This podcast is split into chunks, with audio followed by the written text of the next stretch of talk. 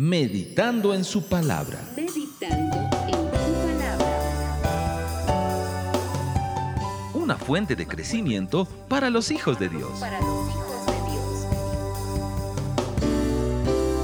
Bebamos de esta fuente abundantemente, para que de nosotros salten aguas de vida eterna. De vida eterna. desarrollando temas esenciales para una vida cristiana normal. Querigma Radio.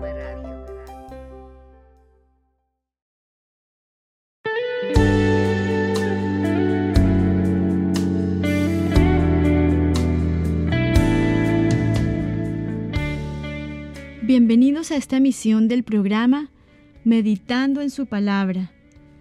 Les saludo desde la ciudad de Orlando, Florida, desde los Estados Unidos. Estamos muy emocionados de poder compartir este tiempo con usted el día de hoy, con mucha emoción y expectativa de todo lo que el Padre nos va a hablar. El tema que vamos a tocar el día de hoy sin duda es un tema medular también y es muy importante para lo que es el desarrollo de nuestra vida en Cristo. Comencemos.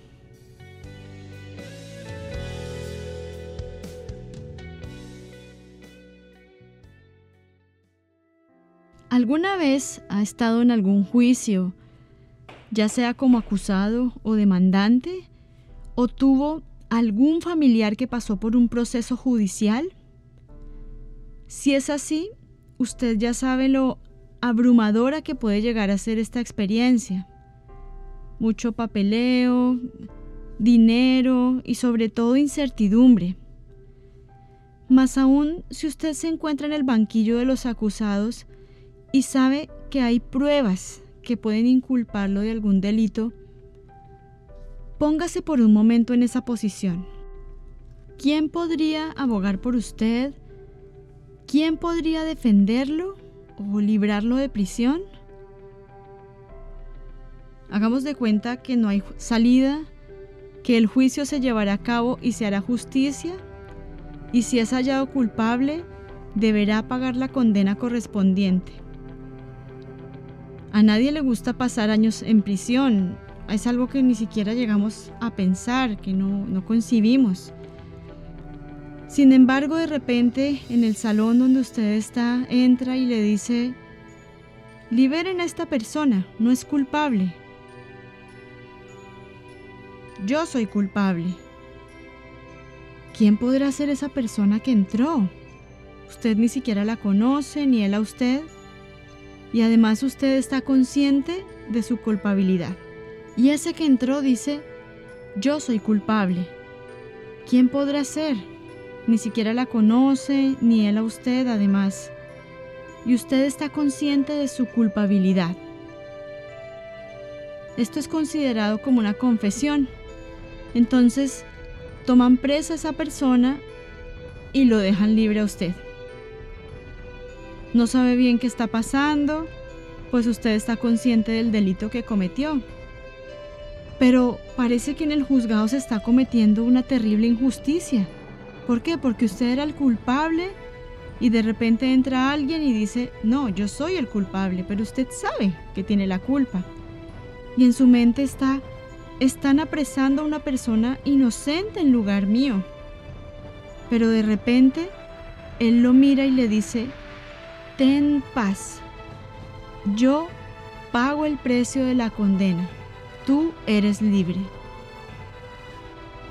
Usted tiene dos opciones vivir feliz, ¿verdad? Y gozarse porque no fue a la cárcel y seguir con su vida de antes.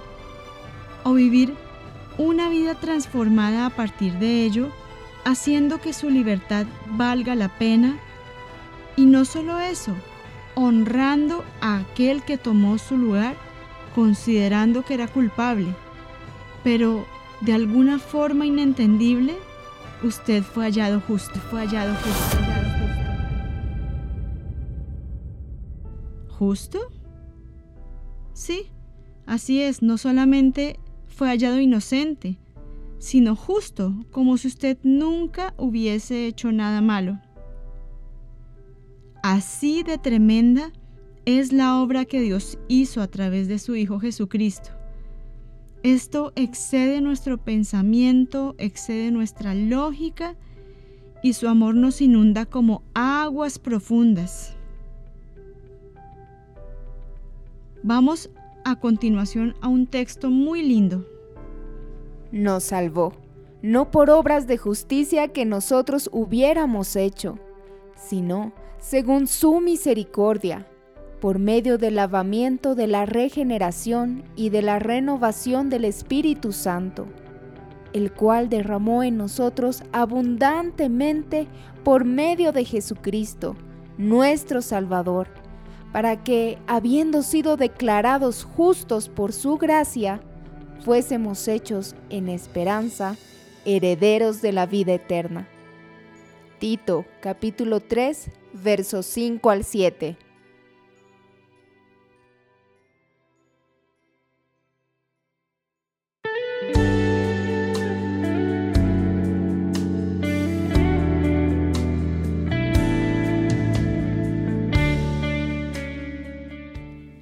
En el anterior devocional hablamos de cómo la honra nace de un corazón que ama, de la obediencia y de una fe valiente.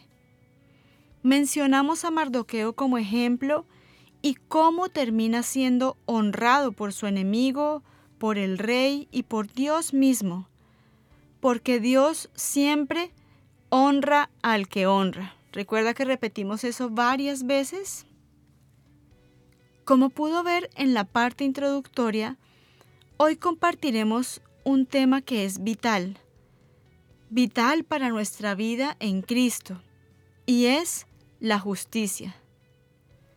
Esta y la honra están muy ligadas.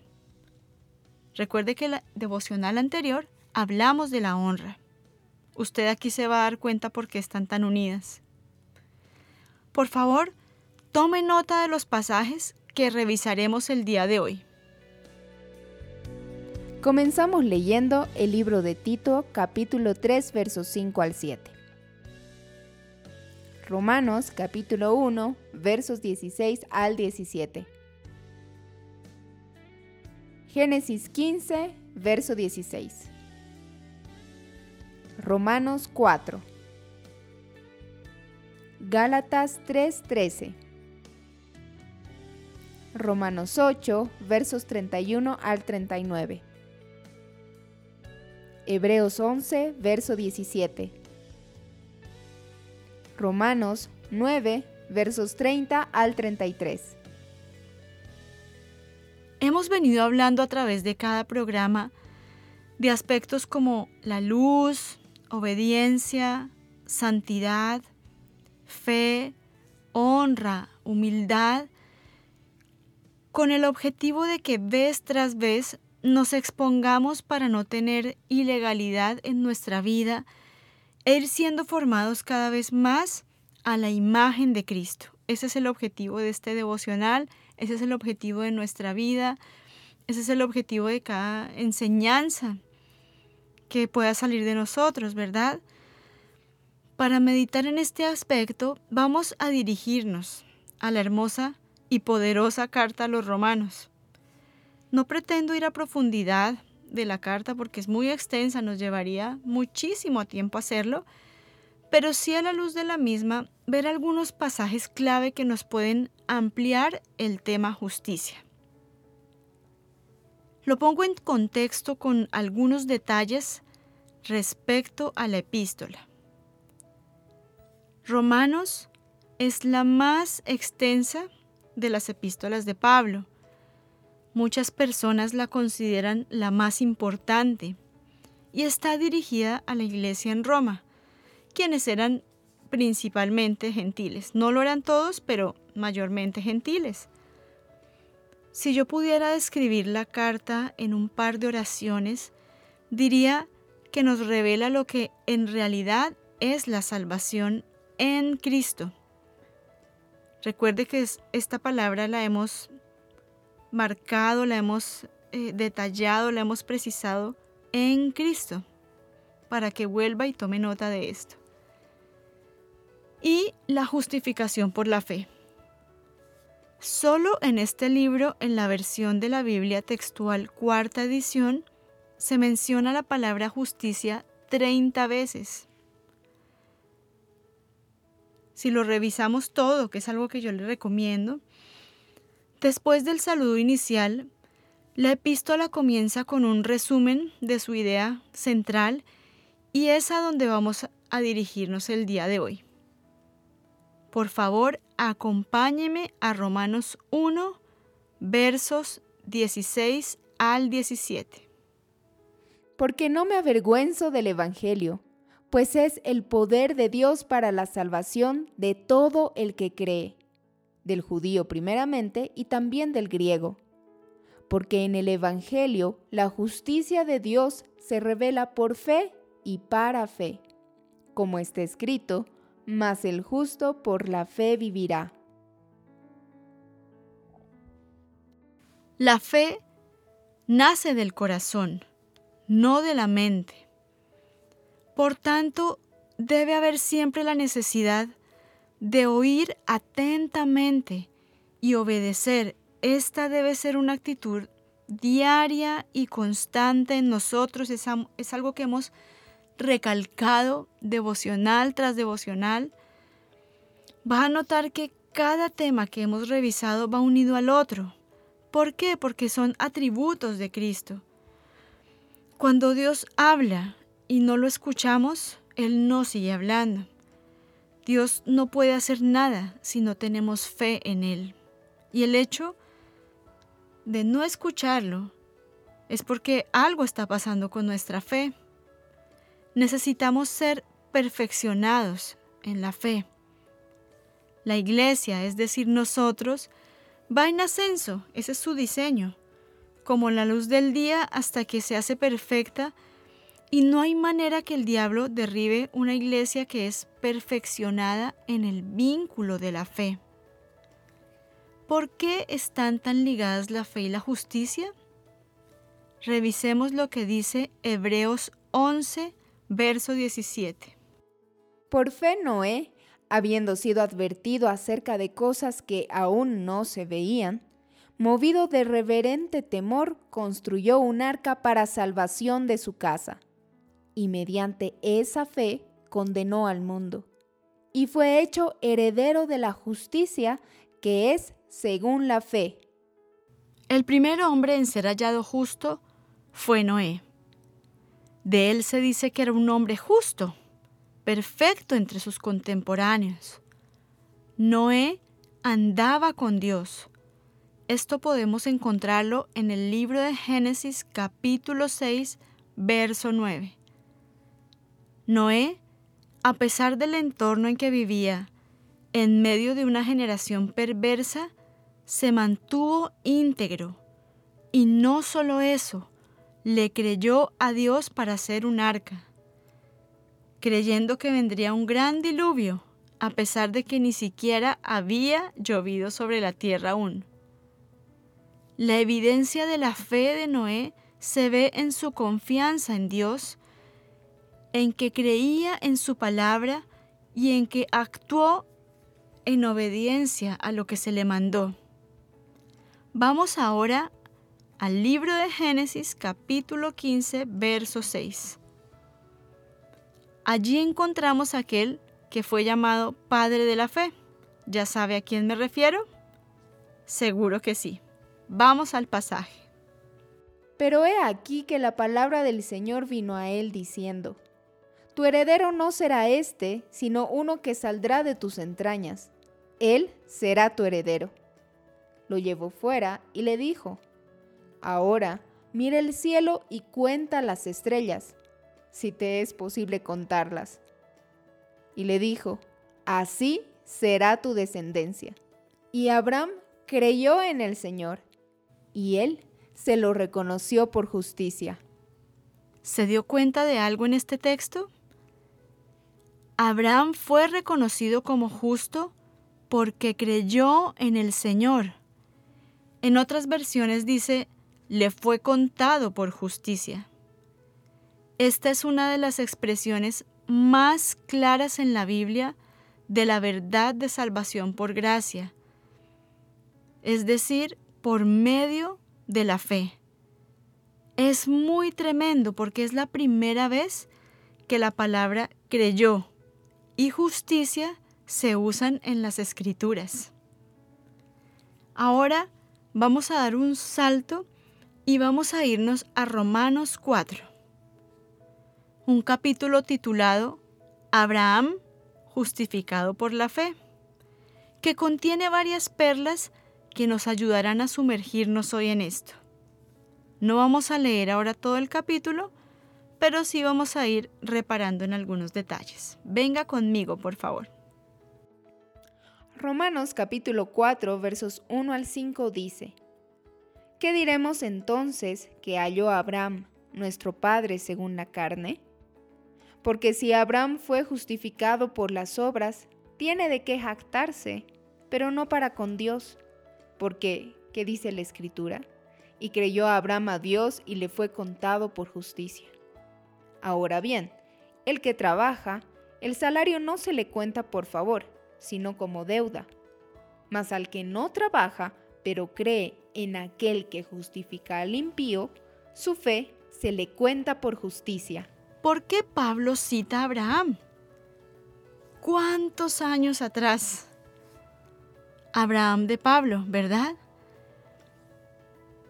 Porque el Señor en Génesis nos da el ejemplo con la vida de Abraham, quien no hizo nada para alcanzar la justicia, solo creer. Note que en la porción que acabamos de leer, no solo es citado a Abraham como ejemplo, sino que enfatiza en algo que rompe muchas estructuras en nosotros. Fíjese en el verso 5 mas al que no trabaja, pero cree en aquel que justifica al impío, su fe se le cuenta por justicia. En otras versiones se usa el verbo obra en vez que trabaja. La palabra no dice que Abraham haya pasado por un proceso de formación del carácter o hizo una escuela muy larga o que hizo grandes obras para Dios o que accionó de alguna manera específica. Solo creyó. Yo quiero que anote algo y lo resalte. Es justo aquel que cree, no el que obra o trabaja. Lo voy a repetir. Es justo aquel que cree, no el que obra o trabaja. ¿No es esto extraordinario? ¿Cuán introducido está en el hombre el concepto de si no hago, no recibo. Si no hago, no merezco. Trabajo para recibir. ¿Se le hace esto familiar? ¿Qué contrario es lo que leemos en estos pasajes a nuestros pensamientos y estructuras internas? ¿Cuánto está removiendo el Padre en nosotros en este tiempo? Tenemos una mente de producción en todos los sentidos y eso es algo que el Señor ha ido derribando y derribando y esperamos que aún con esta enseñanza el Señor siga removiendo cosas. Vamos más adelante, versos 6 al 9 de Romanos 4. Como también David habla de la bendición que viene sobre el hombre, a quien Dios atribuye justicia aparte de las obras. Bienaventurados aquellos cuyas iniquidades han sido perdonadas y cuyos pecados han sido cubiertos. Bienaventurado el hombre cuyo pecado el Señor no tomará en cuenta. ¿Es pues esta bendición solo para los circuncisos? ¿O también para los incircuncisos? Porque decimos, a Abraham la fe le fue contada por justicia. Note aquí, ¿Para quién es la bendición? ¿Estaba circuncidado Abraham cuando se le contó la fe por justicia? No. Eso vino después como sello de haber sido hallado justo. Dios hizo esa promesa a Abraham mucho antes de la introducción de la circuncisión. Él simplemente creyó en Dios cosa que derriba todo argumento, aún en el tiempo de Pablo, porque recuerde que el judaísmo enseñaba que el hombre puede ser justificado por guardar la ley, es decir, obras, y por la circuncisión. Entonces lo pongo en contexto. Los incircuncisos eran aborrecibles para los israelitas. Qué preciso fue Pablo para traer esto a memoria y sobre todo en este pasaje, ¿verdad? ¿Cuándo es circuncidado Abraham? Continuemos. Leamos juntos los versos 10 al 12. Entonces, ¿cómo le fue contada? ¿Siendo circunciso o incircunciso?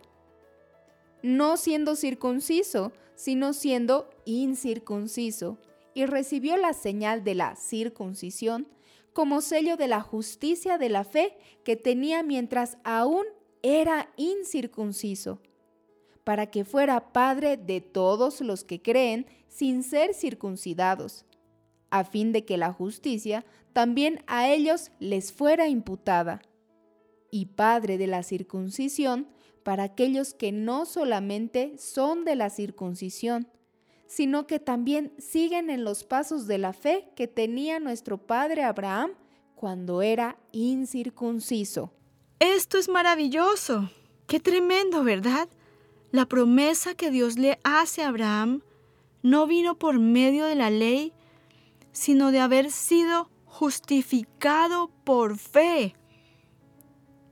Nosotros estamos revisando estos textos, pero yo le pido que usted cuando durante esta semana medite, tome nota, resalte y vea cada detalle que hay allí porque es muy tremendo. Sigamos con los versos 18 al 25.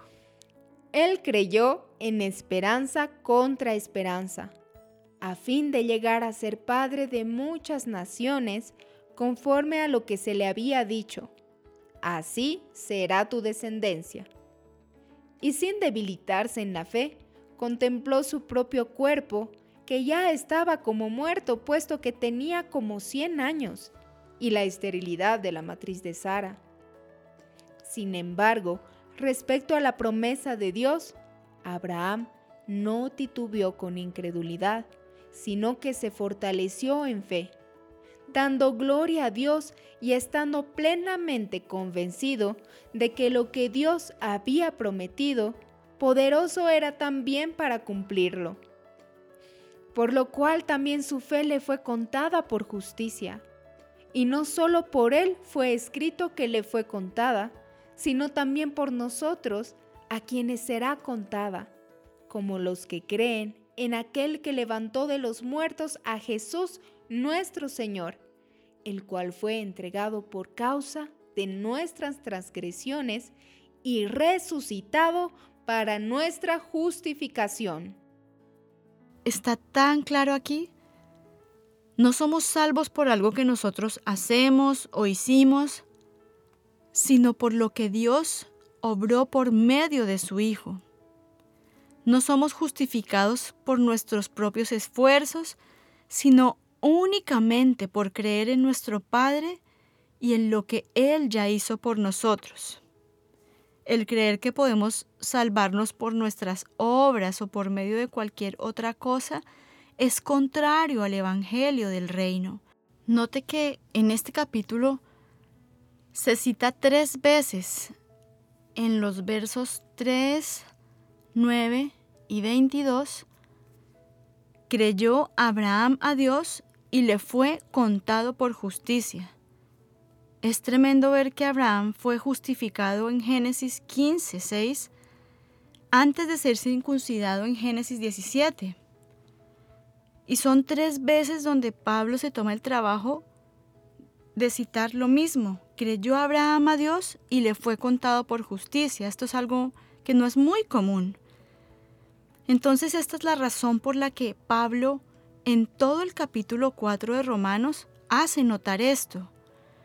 Lo mismo se menciona también en Gálatas 3, cuando Pablo escribe a la iglesia en Galacia para advertirles sobre la herejía de los judaizantes, quienes enseñaban que la circuncisión era necesaria para la justificación.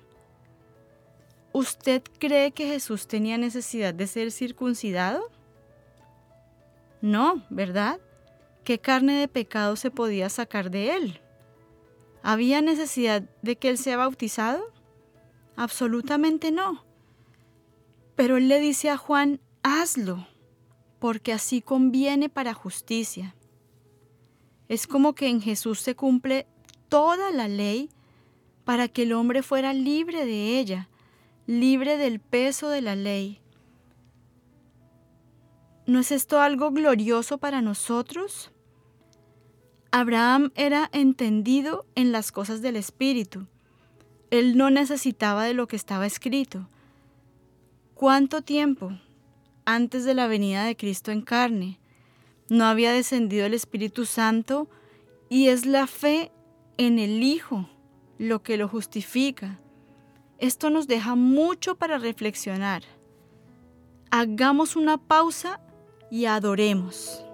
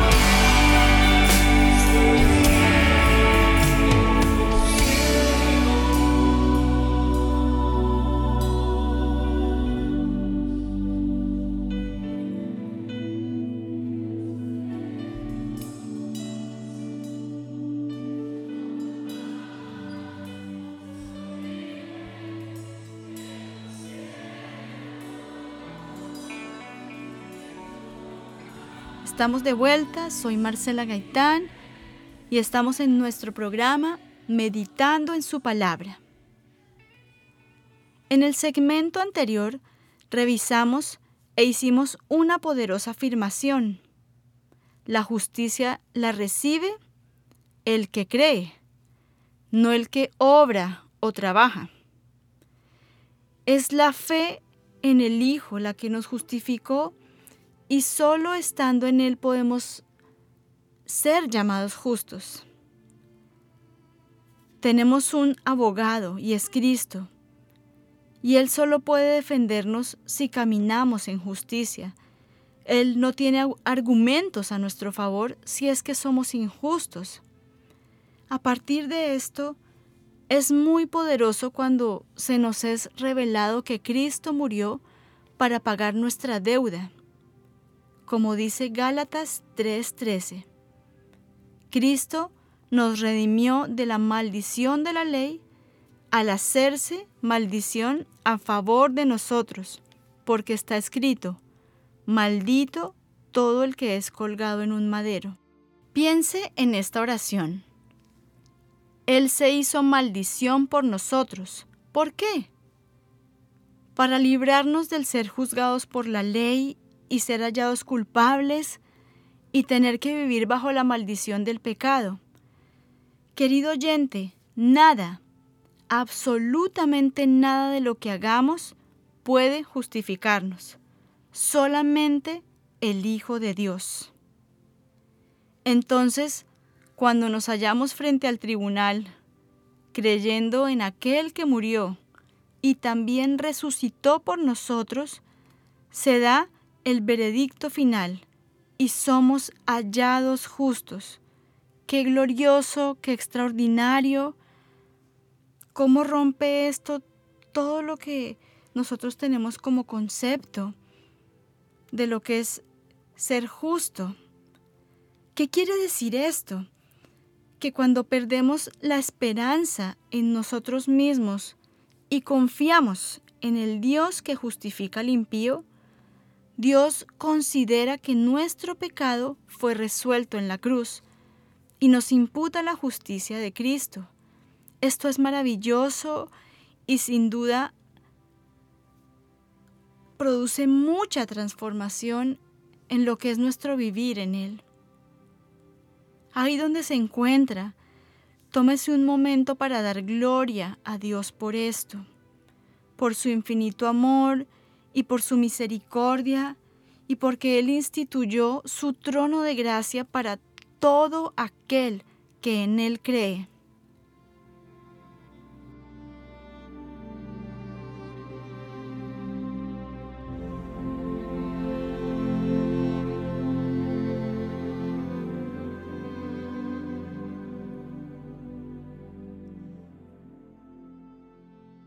La justicia de Dios como se menciona en Romanos 3, mediante la fe de Jesucristo, es provista para todos los que le creen. Vamos a revisar con detalle Romanos 3, versos 21 al 26. Venga conmigo, por favor, y leámoslo.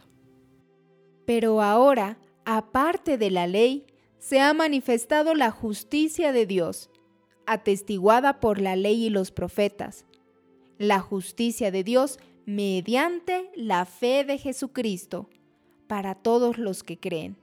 Porque no hay distinción alguna, por cuanto todos pecaron y están privados de la gloria de Dios, siendo declarados justos gratuitamente por su gracia, mediante la redención que tienen en Cristo Jesús a quien Dios exhibió como propiciación por su sangre mediante la fe, como demostración de su justicia, a causa del pasar por alto los pecados previamente cometidos en la tolerancia de Dios, para la demostración de su justicia en el tiempo presente, para ser justo cuando declara justo al que es de la fe de Jesús. Es un rompimiento el que se produce en nosotros cuando leemos este texto. Cuán grande es el amor de Dios para con nosotros, ¿Cómo no adorarle y exaltarle cuando gratuitamente nos hizo justos por su gracia? Pasó por alto toda nuestra inmundicia para que el Hijo sea visible en nosotros. Entonces, amados oyentes, no solo fuimos declarados justos por su sangre, sino que por medio de Jesucristo tenemos paz con Dios. Siendo enemigos, fuimos reconciliados. El pecado que entró por medio de uno, y por el pecado la muerte, y lo que nos separaba del Padre, nos lleva a algo más poderoso, y es que por uno también, por su abundante gracia y la dádiva de su justicia, reinaremos mediante ese uno, y es Jesucristo. Ya habíamos sido condenados, no había vuelta atrás, pero un acto de justicia de uno fue justificación para todos. Uno que fue justo, obediente, le permitió a la gracia reinar por la justicia. Vamos a revisar un pasaje más. Romanos 8, versos 31 al 39. ¿Qué pues diremos a estas cosas? Si Dios está a favor de nosotros, ¿quién contra nosotros? El que no escatimó ni a su propio Hijo, sino que lo entregó por todos nosotros, ¿cómo no nos dará gratuitamente también con Él todas las cosas? ¿Quién encausará a los escogidos de Dios? Dios es el que justifica. ¿Quién es el que condenará? Cristo es el que murió y más aún fue resucitado, el cual también está a la diestra de Dios, el cual también intercede por nosotros. ¿quién nos separará del amor de Cristo? ¿Tribulación o angustia, o persecución, o hambruna, o desnudez, o peligro, o espada? Como está escrito, por causa de ti se nos mata todo el tiempo. Fuimos estimados como ovejas para el degolladero. Al contrario, en todas estas cosas somos más que victoriosos por medio del que nos amó porque he sido persuadido de que ni muerte, ni vida, ni ángeles, ni gobernantes, ni lo presente, ni lo porvenir, ni las potestades, ni lo alto, ni lo profundo, ni ninguna otra cosa creada podrá separarnos del amor de Dios que es en Cristo Jesús, el Señor nuestro no solo nos justificó, está a nuestro favor, intercede por nosotros, nos dio la victoria y no hay nada que nos pueda separar de Él, de su amor. Quiero que vea un detalle aquí. Mire cómo termina este capítulo de Romanos 8. Prácticamente nos deja en un lugar alto, posicionados en su amor, en su favor y gracia y victoriosos. Ahora, esto es glorioso, pero ¿cuál es nuestra responsabilidad en todo esto? Me pasó algo, y es que en el momento en que paso al capítulo 9, veo un cambio. Yo creo que usted lo ha notado. Si no lo ha notado, por favor, revise la escritura. Yo veo un cambio y, y veo que algo sucede porque Pablo inicia manifestando lo que había en su corazón hacia Israel y realmente se percibe un gran dolor por sus hermanos, pero también reconoce que Dios no ha fallado. Vamos a revisar juntos y esta vez vamos a Romanos 9, versos 30 al 33. Pongan mucha atención, por favor. ¿Qué pues diremos? Que los gentiles que no perseguían justicia, alcanzaron justicia, la justicia que es por fe. Pero Israel, que sigue la justicia de la ley, no la alcanzó en la ley. ¿Por qué? Porque no la seguía por fe, sino como por obras. Tropezaron en la piedra de tropiezo, como está escrito. He aquí, pongo en Sión piedra de tropiezo y roca de caída. El que cree en él no será avergonzado. En este pasaje vemos un contraste. Los gentiles, que aceptan la justificación por fe, y los judíos, por otro lado, que siguen aferrados en la ley como camino de justificación. Piense en un momento. ¿Seguimos aferrados a la ley? ¿A establecer nuestra propia justicia? ¿A proceder a la justicia sin creer? ¿O hemos creído en quien ya pagó un precio por nosotros? Es interesante. Aquí Pablo cita dos pasajes de Isaías. Cristo como piedra angular pero también como piedra de tropiezo. ¿De quién? En este caso, de quienes se niegan a creer. Pero el que cree en Él no será avergonzado. El fin de la ley es Cristo, para justicia a todo el que cree. Somos libres de la ley y del pecado. ¡Cuánta misericordia del Padre sobre nosotros! ¿Qué tiene que pasar en nuestro corazón para creer para justicia? Cristo nos fue hecho por Dios sabiduría, justicia y también santificación y redención.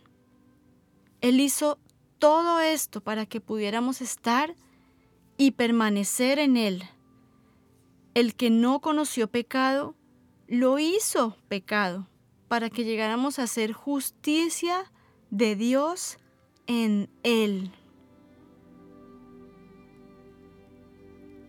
Quiero que nos vayamos introduciendo y empiece a escuchar esta melodía que está de fondo.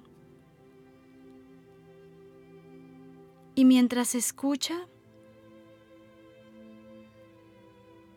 pídale al Señor que le permita ver o aún escuchar cómo está su corazón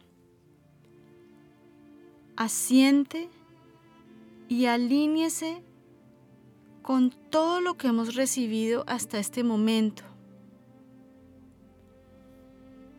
Escuche la voz del Espíritu.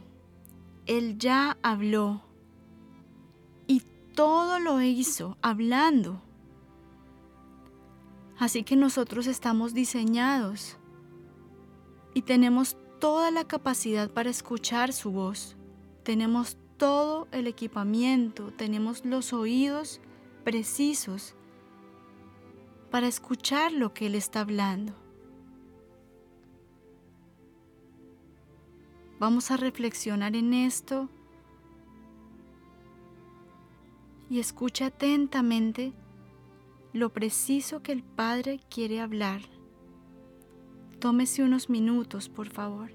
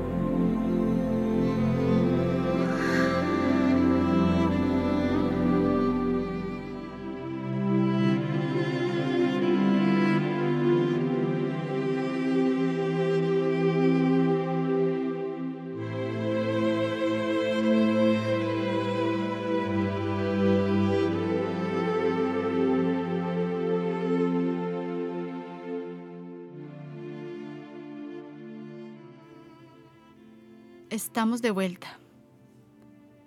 Qué hermoso, qué tremendo el poder ir afinando nuestros oídos y que su voz cada vez sea más clara si es que hemos dejado de escuchar, sea audible si es que nunca hemos escuchado. Y usted me dirá, ¿cómo aplicamos todo esto? Le hago breve lo que hemos visto, solo revisando algunos capítulos del libro de Romanos, lo cual es definitivamente una llave que nos abre la puerta para caminar de manera efectiva y reconocer lo que Él ya hizo por nosotros. ¿Qué más grande que dar su propia vida para justificarnos? Entonces, hoy podemos ver algo que cambia nuestra vida por completo. Podemos decir y declarar que la justificación es por fe. Tenemos acceso libre al trono de la gracia de Dios donde somos hallados sin culpa porque obtuvimos el perdón de nuestros pecados. A Cristo le fueron imputados nuestros pecados y fuimos considerados justos, aún siendo pecadores. Todo esto solo por fe. Recordemos que éramos esclavos del pecado porque obedecimos al pecado y a la muerte. Pero un día elegimos creer desde nuestro corazón. Recordemos un pasaje que revisamos en el devocional de la obediencia. Vamos a Romanos 6:16. ¿No sabéis que si os sometéis a alguien como esclavos para obedecerle, sois esclavos de aquel a quien obedecéis? Sea del pecado para muerte, o sea de la obediencia para justicia. Pero gracias a Dios que aunque erais esclavos del pecado, habéis obedecido de corazón a aquella forma de doctrina a la cual fuisteis entregados, y libertados del pecado, vinisteis a ser siervos de la justicia. ¿Qué hace la obediencia? Nos conduce a creer, y esa misma obediencia a la fe. Y esa fe nos lleva a ser esclavos de la justicia. ¿De quién estamos siendo esclavos entonces? Si Él ya nos libertó, Él llevó nuestros pecados y nos trajo a vida. Y si morimos con Él, resucitamos en Él y viviremos para justicia. Ahora, si Él ya lo hizo todo, ¿por qué la palabra nos da tantas recomendaciones? Nos dice que ya no andemos como los gentiles, en yugo desigual, en desorden, vanidad, en pecados, dureza de corazón y una lista extensa que podemos mencionar. Por ejemplo, en Efesios 4, Pablo nos habla de que no aprendimos así de Cristo, que si en verdad lo oímos, recuerde que hemos hablado de la importancia de lo que es escuchar, y fuimos enseñados en Él, nos despojemos del viejo hombre y nos vistamos del nuevo. Nos llama a vestirnos del nuevo hombre que fue creado según Dios en la justicia y santidad de la verdad. Es necesario, por tanto, amados, que huyamos de todo lo que es contrario a la vida de Cristo y corramos también en pos de esas tres cosas. Ahora aquí no estamos hablando de no solamente de perversión o de pecados morales o de las cosas que, que para nosotros son inmundicia. ¿Cuántas cosas de nuestro carácter aún no son inmundicia para el reino? Cosas tan sencillas, esas pequeñas zorras que muchas veces no podemos ver y que arruinan nuestra viña, ¿verdad? Huyamos de todo esto. Entonces, toda nuestra percepción de obras cambia. No es que seamos justificados por las obras o porque nos portemos bien, ¿verdad? O porque hice esto o lo otro, sino que ahora nuestras obras son un fruto. ¿Y un fruto de qué? De haber sido justificados por la fe. Santiago habla mucho acerca de manifestar la fe por medio de nuestras obras. Recordemos lo que hablamos al principio. Al haber sido salvos de condenación, tenemos dos opciones. Volver a la vida antigua de pecado y tolerancia, lo cual sí nos llevaría a un siguiente juicio, en el cual seríamos hallados culpables y ya no habría quien nos rescate, pues desechamos la salvación.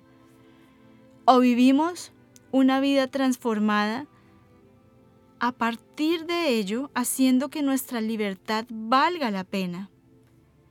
Y por sobre todo, honrando a aquel que tomó nuestro lugar en ese tribunal. Gracias Padre por esta palabra, por todo lo que has hablado a nuestras vidas y esperamos cada uno de nosotros dar frutos de justicia.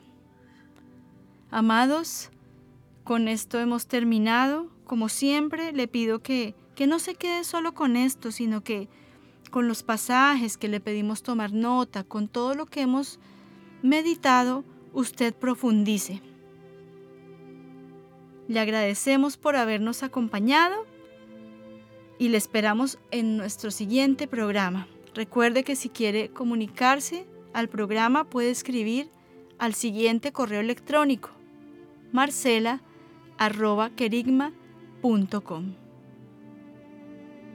Gracia y paz.